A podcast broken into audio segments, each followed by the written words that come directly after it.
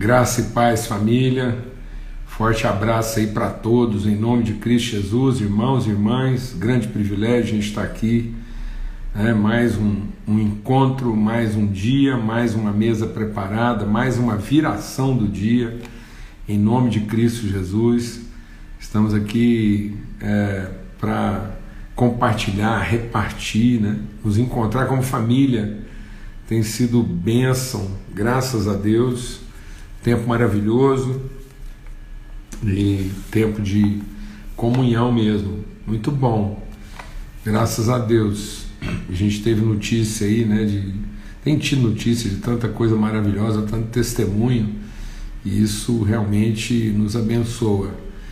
Muito bom. Vamos ter uma palavra de oração. A gente está com o nosso horário aí ligeiramente avançado e Vamos estar compartilhando, a gente está compartilhando aqui em 1 Timóteo, no capítulo 4, né?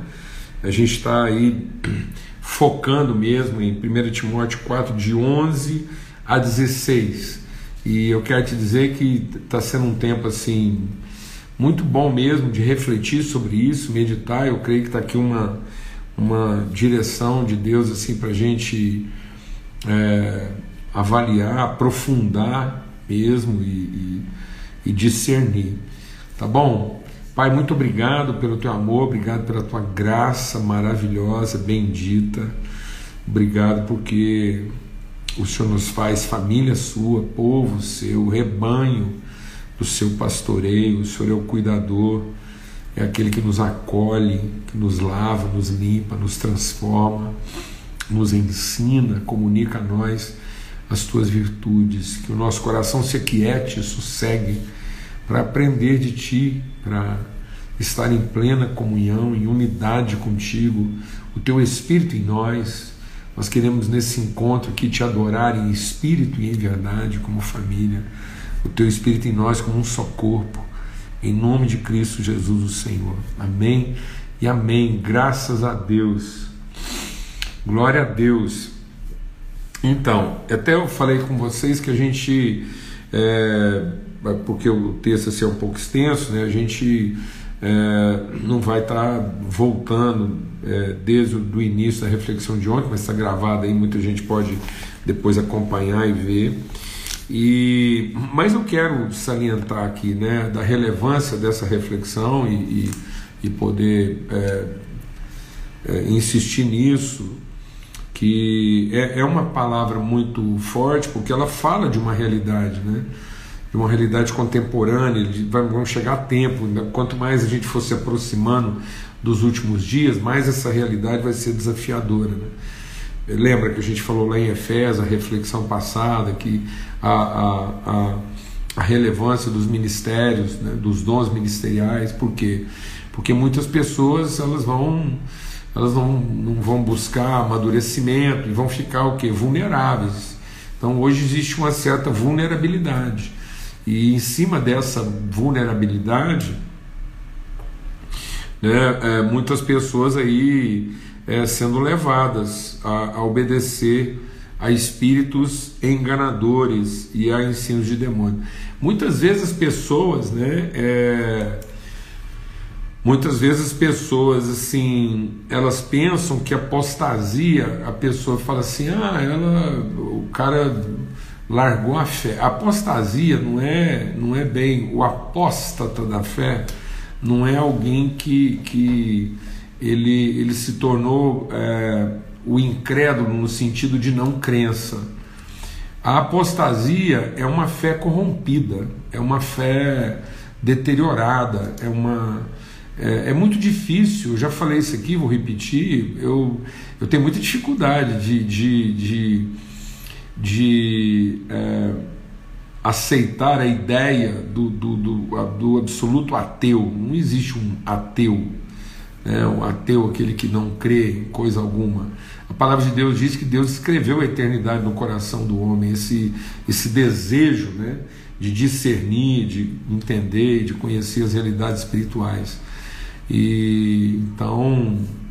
É, eu, eu, a, a, palavra de Deus fala de outra coisa, né? fala de uma, de uma fé corrompida, de uma fé degenerada, de uma fé contaminada.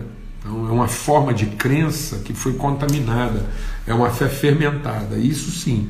Então, muitos vão apostatar de uma fé limpa, né? de ter uma fé realmente firmada, gerada na palavra de Deus, para ficar aí confundido. Lembra que a gente falou lá em Efésios?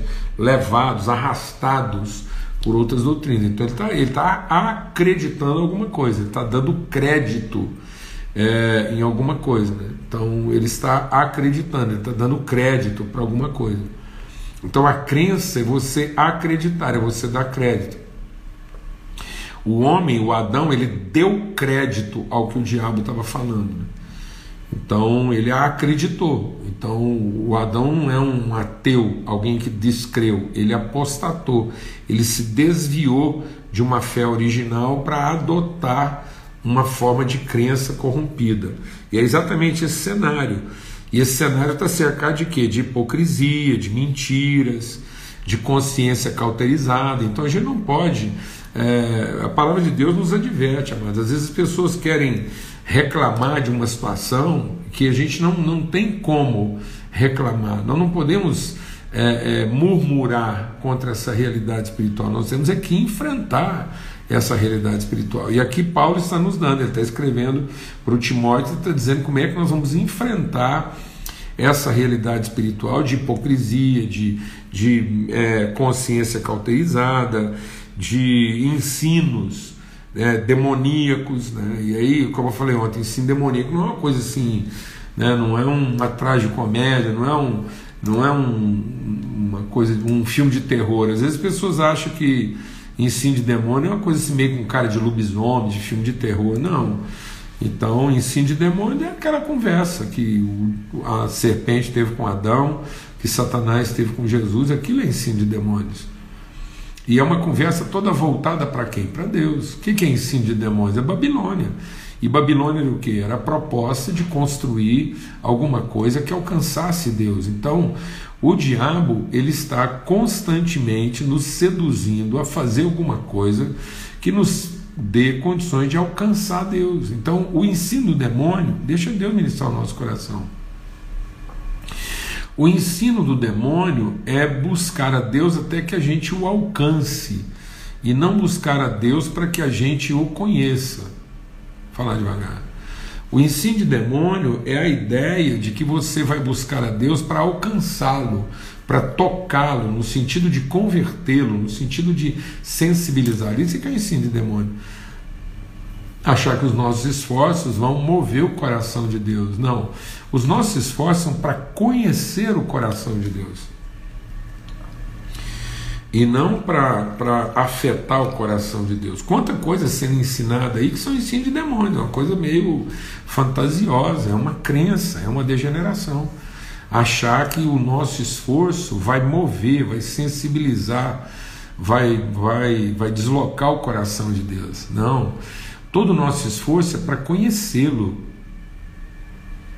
Então, os ensinos de demônios vão, vão nos incitar, vão nos induzir a uma coisa que, que, que corrompe, né? que transveste aquilo que é uma fé verdadeira. E aí nós não temos que murmurar, a gente não tem que, que criticar isso, a gente tem que enfrentar, a gente tem que amadurecer. A forma de enfrentar isso é expondo, é ensinando, é insistindo, é aprofundando, é nos alimentando. Então você vê que Paulo usa essas palavras, né? É, expõe, ensina essas coisas como ministro, então ensina, ministrando, compartilhando, ensinando, para que você, alimentado com as palavras da fé e da boa doutrina que você tem seguido, né? mas rejeita fábulas. Então, assim, amado, tem umas coisas que são, são isso mesmo, vou te falar. Tem umas coisas que o povo está agarrando aí que são fabulosas. Fabulosas. São coisas fabulosas, porque são fábulas. São coisas assim muito bem montadas, criadas, né? E, e, e, e apresentadas de modo a, a impressionar. Bom, então, é, e aí ele diz o que? A gente falou ontem. Então, a gente vai entendendo que o grande segredo da vida não são as competências, não é você adquirir os poderes, não são as experiências né, que você acumula, as competências que você é, é, reúne, mas ele diz o que? É o conhecimento. Então é isso que vai transformar. Ordena essas coisas e ensine. E ninguém despreze você por ser inexperiente. Então as pessoas podem, podem não concordar com o que a gente diz, as pessoas podem desprezar o que a gente diz, mas elas não podem ignorar quem a gente é. Então Paulo está dizendo: olha, aquilo que você ensina, pode ser que alguém receba ou não, até com Jesus aconteceu isso. Pode ser que alguém despreze o que você está querendo transmitir para ela, mas ela não pode desprezar você. Então você mesmo não pode negligenciar. Então muitas pessoas estão negligenciando aquilo que Deus já deu a eles e estão aí correndo atrás de ideias fabulosas para se tornarem aquilo que eles imaginam que seria melhor eles serem. Então nós temos é que aprofundar, é conhecer melhor, é ter um entendimento mais claro, é ter uma percepção mais sensível de quem Deus de fato é e qual é o propósito, qual é a vontade dele já preparada para a nossa vida. Então ele diz: então não despreze, não negligencie o dom que há em você, mas se dedica ao ensino, à transmissão dessas coisas, como a gente insistiu bastante ontem, né? Cuida de ensinar isso, porque se você for essa referência, essa coluna, né, esse paráclito, essa inspiração para a sua geração, você não só vai trabalhar a sua própria salvação, como vai trabalhar a salvação de muitos. Amém? Graças a Deus. E aí eu queria hoje entrar naquilo que são os aspectos que ele fala, né? do que, que é essa pessoa, em que, que nós podemos ser padrão, referência. Né? Então a gente está compartilhando sobre isso, sobre essa questão da gente ser padrão de fidelidade, um referência. Eu até queria comentar uma coisa que eu queria ter comentado ontem, mas foi até bom que ficou para hoje. É, um irmão nosso, Renan, né? e, e tem se comunicado com a gente aí, tem acompanhado sempre as lives aí. E ele trouxe um, uma, um, um comentário, ele, ele, fez um comentário daquilo que a gente compartilhou domingo sobre o princípio da fidelidade, fantástico, uma percepção assim. O Renan foi de uma, né, de uma propriedade naquilo que ele, que ele é, compartilhou e eu quero até usar isso né, quando a gente estiver falando de novo sobre esse assunto com as pessoas sobre o princípio da fidelidade, porque ele lembrou o caso de Urias, e isso se aplica muito bem no que a gente está querendo compartilhar aqui. Por quê? Porque Urias é alguém que não foi leal a Davi para continuar sendo fiel. Então, quando Davi fez a lambança que ele fez lá e tentou encobrir isso, ele fez uma, deu uma carteirada em cima do Urias. Ele falou, a pretexto de querer estar ajudando o Urias, ele falou: não, vai para casa, fica com sua mulher, você estava na batalha, vai descansar. Tá vendo? Uma coisa assim, uma coisa assim, ensino de demônio. Amado, eu vou te falar uma coisa. Às vezes. ai, ai eu entenda bem o que eu vou te falar. Entenda bem, entenda bem. Às vezes as pessoas assim, elas, elas, elas dizem para você se poupar para que você não estique um limite maior para ela, né? É mais ou menos o caso de Pedro. Quando Jesus fala assim, ó oh, Pedro, é, é eu, nós estamos lá, eu vou, eu vou me entregar, eu vou ser sacrificado, ser humilhado, ser morto. E Pedro fala, poupa-te. Então, essa conversa do diabo de poupa-te, ó, cuidado e tal, é porque às vezes também aquilo que Deus está levando você a mover está esticando as pessoas no seu limite. Era o caso lá do Davi. Então, Davi estava querendo puxar Urias para trás, porque o padrão de Urias ia expor a dificuldade de Davi. Entendeu? Não? Então, se Urias continuasse naquele padrão, a vergonha de Davi seria exposta. Então, ele está querendo puxar Urias para trás, para puxando para trás ele poder encobrir a sua falta de honra. E é tão forte isso que Deus honra a fidelidade, porque quando o profeta Natan vem conversar com Davi, ele fala exatamente dessa característica de Urias, que é um padrão. Então ele, ele exorta Davi usando Urias como padrão. Amém, amados? Ele exorta Davi usando Urias como padrão. Ele falou assim: ó, oh, tem um, um pastor de ovelha que tem muita ovelha, vai lá e pega a única ovelha do outro pastor que cuidava melhor daquela única do que o outro cuidava de todas as dele. Então é isso que é isso que acontece. Aí o Davi quer mexer com Urias e Urias desobedece a orientação de Davi, ou seja, ele não é leal à orientação de Davi, mas estabelece um padrão, uma referência de fidelidade. Isso é tão maravilhoso que quando a gente chega depois na genealogia de Jesus, Deus honra Urias, porque diz que Davi gerou daquela que foi a mulher de Urias, Salomão, seu filho. Então é forte isso, né? Porque agora, tá vendo? A fidelidade de Urias foi honrada. Então Urias foi desprezado. No certo sentido, assim, ele, ele, ele, ele foi desprezado no sentido de Davi não levar em conta o que ele dizia, o que ele estava fazendo. Mas ele não pode ser ignorado, ele não pode ser desprezado no sentido de ser ignorado. Ainda que ele tenha sido desprezado no sentido de Davi não concordar ou não querer prestar atenção na vida dele. Então alguém pode desprezar o que você está dizendo, pode desprezar o que você está falando, pode não querer levar em consideração o que você está oferecendo, mas depois ele não vai ter como ignorar a sua vida e Deus vai colocar a sua vida como referência. É isso que Paulo está dizendo, é isso que a gente tem que buscar. Então nós não temos que buscar ser reconhecidos, ele está dizendo que nós podemos oferecer um padrão de referência que realmente ilumine a vida e o coração das pessoas. E ele diz então: seja padrão do que? da palavra e do trato. Eu coloquei essas duas coisas juntas hoje, até para a gente poder ganhar um pouco de tempo, porque ele está falando de palavra o quê? Aquilo que você tem para comunicar. E eu, eu creio que isso aqui é uma coisa muito, muito, muito relevante para os nossos dias. Paulo escrevendo aos Romanos, deixa o Espírito de Deus ministrar no nosso coração aqui. Paulo escrevendo aos Romanos, ele diz assim: aquele que entende que é mais maduro, que é mais é, forte na fé, acolha o mais fraco, não para argumentar, para debater, mas para acolher, para ensinar. Então, o acolhimento ele tem que ser mais afetivo do que apologético. Então, muitas pessoas hoje elas não sabem conversar, elas só sabem argumentar, discutir. Elas não querem ensinar, elas querem ter razão. Então muitas pessoas estão se apegando a, a ideias e conceitos para quê? Para ter razão, para debater.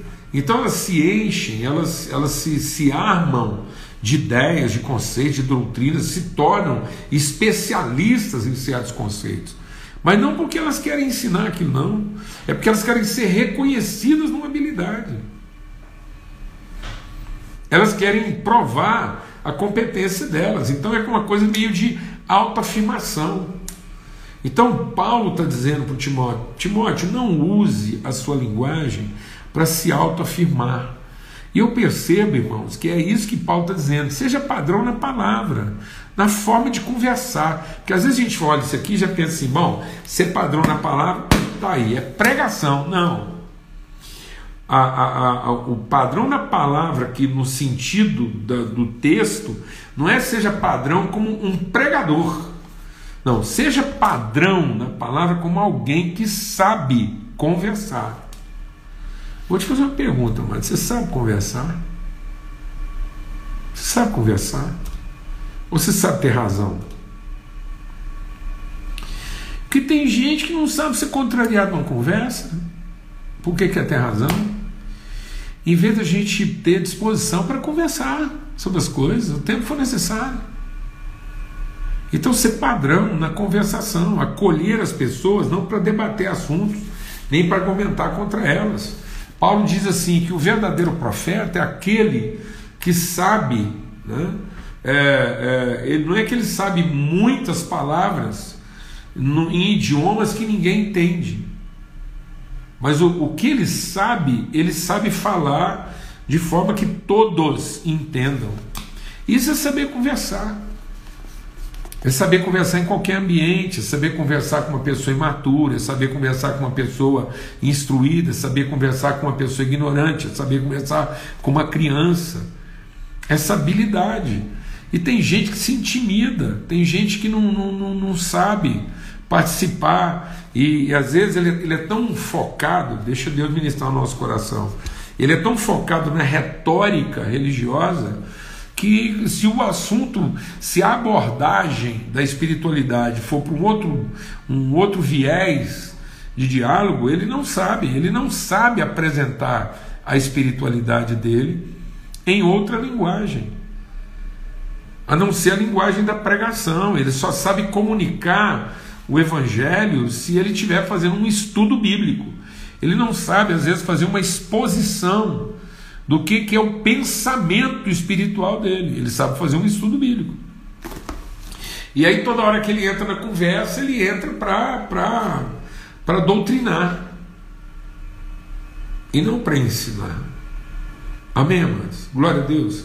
Recebe essa palavra. E isso corresponde também ao que ele fala sobre ser o que? Padrão no trato. Porque quando ele está falando dessa palavra aqui, ó, seja padrão na palavra, né? E, e, e seja também padrão no trato, na conduta, é isso, é um trato gentil, educado, é moderado então, eu vou falar uma coisa para você, em nome de Cristo Jesus. Por que, que eu entendo ser muito relevante essa conversa que a gente está tendo essa semana? Porque a igreja ela está se tornando uma referência de debate, de argumentação acalorada, de grosseria. Então parece que hoje, assim, para a gente falar da nossa fé, que a gente acredita, que a gente é fiel a Deus, então, para a gente falar da nossa fidelidade a Deus, nós, nós usamos que argumento? O argumento que a gente consegue ter uma conversa franca, limpa, educada, gentil, sem partir para grosseria, para ofensa, sem partir para argumentação beligerante. Pelo amor de Deus, então assim, a gente está tá sendo identificado com o pior. Porque parece que para ser cristão e defender suas convicções, a gente tem que ser grosso, tem que ser obtuso, tem que, que, que, que defender dogmas a qualquer custo. A gente não sabe abrir nosso pensamento de modo que as pessoas possam passear dentro deles. Em nome de Cristo Jesus, seja padrão dos fiéis, como quem consegue abrir seu pensamento, abrir sua casa. Então, abrir o pensamento é como você receber todo tipo de gente em casa e eles, e eles passearem no mundo que você vive, naquilo que você confessa, com gentileza, com hospitalidade receber estrangeiros, é isso que a palavra de Deus diz: acolha o estrangeiro em casa, acolha a criança, acolha o velho. É isso que Jesus fazia. Essa postura acolhedora que qualquer um entra na porta da casa dele, passa por ela, visita, senta na mesa, recebe o seu melhor. Mas não, a gente se tornou uma coisa assim esquisita, amedrontada, apavorada não, não conversa com fulano não, porque ele é macumbeiro. Não, não come tal coisa que o fulano está te dando, porque ele é feiticeiro. Então é uma coisa assombrada. Parece que nós é que estamos sendo afetados, parece que nós é que vamos ser prejudicados. Parece que são as pessoas que estão tentando nos ensinar alguma coisa. Não, amado, em nome de Cristo Jesus, o Senhor. Nenhuma coisa mortífera nos fará dano. Nenhum veneno vai nos pôr a perder. Nós vamos pisar cobras e escorpiões. Em nome de Cristo Jesus. Nós temos essa condição de tratar bem todas as pessoas, de não ter medo delas, de não estigmatizá-las, de não tornar pior o que já está ruim. mas ser uma referência. As pessoas olharem para você e falar assim: é assim que eu gostaria de conversar com as pessoas. É assim que eu gostaria de apresentar minhas ideias.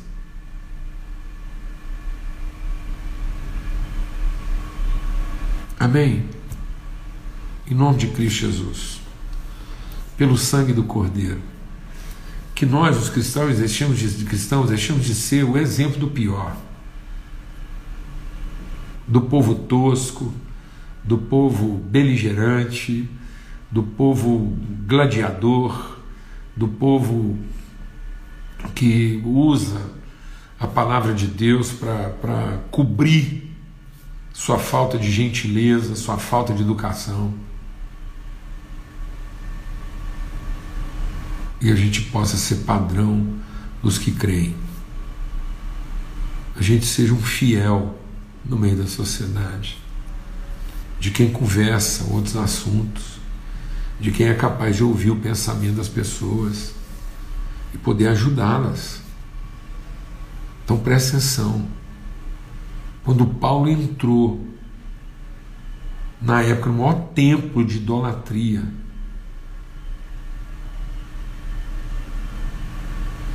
ele entrou para conhecer o povo e não para sair quebrando as imagens deles. Paulo não entrou no Areópago e saiu mandando o pé e usando a palavra de Deus para derrubar tudo aquilo. Não sabe o que Paulo falou? Falou Eu vejo que vocês estão buscando conhecer Deus. Eu vejo que vocês são muito devotos, vocês já, vocês já tentaram desenhar Deus de todas as formas. Deixa eu ensinar para vocês algo ainda desconhecido por vocês no Deus que vocês estão buscando. Meu Deus, coisa linda. Coisa linda, que, que, que aula de gente que sabe conversar. Que, que tratativa, que educação, que gentileza, que paciência, que grandeza de sentimento em favor daquele povo, que misericórdia. No fim, alguns creram, outros resolveram pensar um pouco mais, outros rejeitaram, alguns desprezaram, alguns pediram mais tempo para pensar e outros creram. Mas o fato é que ninguém pôde desprezar a Paulo. A passagem dele naquele dia marcou a vida de todos. Você pode ter certeza que quanto tempo passasse e você perguntasse, você se lembra de um dia no Areópago, quando um homem, em nome de Deus, entrou lá e se propôs a nos ensinar sobre Deus, você pode ter certeza que aqueles que desprezaram lá na frente ainda se lembraram. Os que pediram prazo para pensar também se lembraram. E os que creram, mais ainda. Então não menospreze não defenda como uma coisa que precisa ser defendida, mas apresente como algo que pode ser conhecido. Deixa Deus ministrar o nosso coração. Não defenda o Evangelho como alguma coisa que tem que ser defendida, mas apresente o Evangelho como uma virtude que, sendo conhecida, pode transformar a vida das pessoas. Então vamos aprender a conversar sobre coisas espirituais, em vez de nos tornarmos apologetas de coisas religiosas. E vamos tratar as pessoas com mais dignidade, com mais respeito, com mais paciência, com mais gentileza, com mais carinho, acolhendo essas pessoas, acolhendo essas pessoas, como Paulo diz lá em Romanos 14, não para derramar sobre elas nossos argumentos, até sufocá-las, mas vamos acolhê-las na sua fragilidade, com os nossos afetos, com a nossa segurança, para que elas sintam paz e segurança para abrir conosco seus corações. Em nome de Cristo Jesus, o Senhor.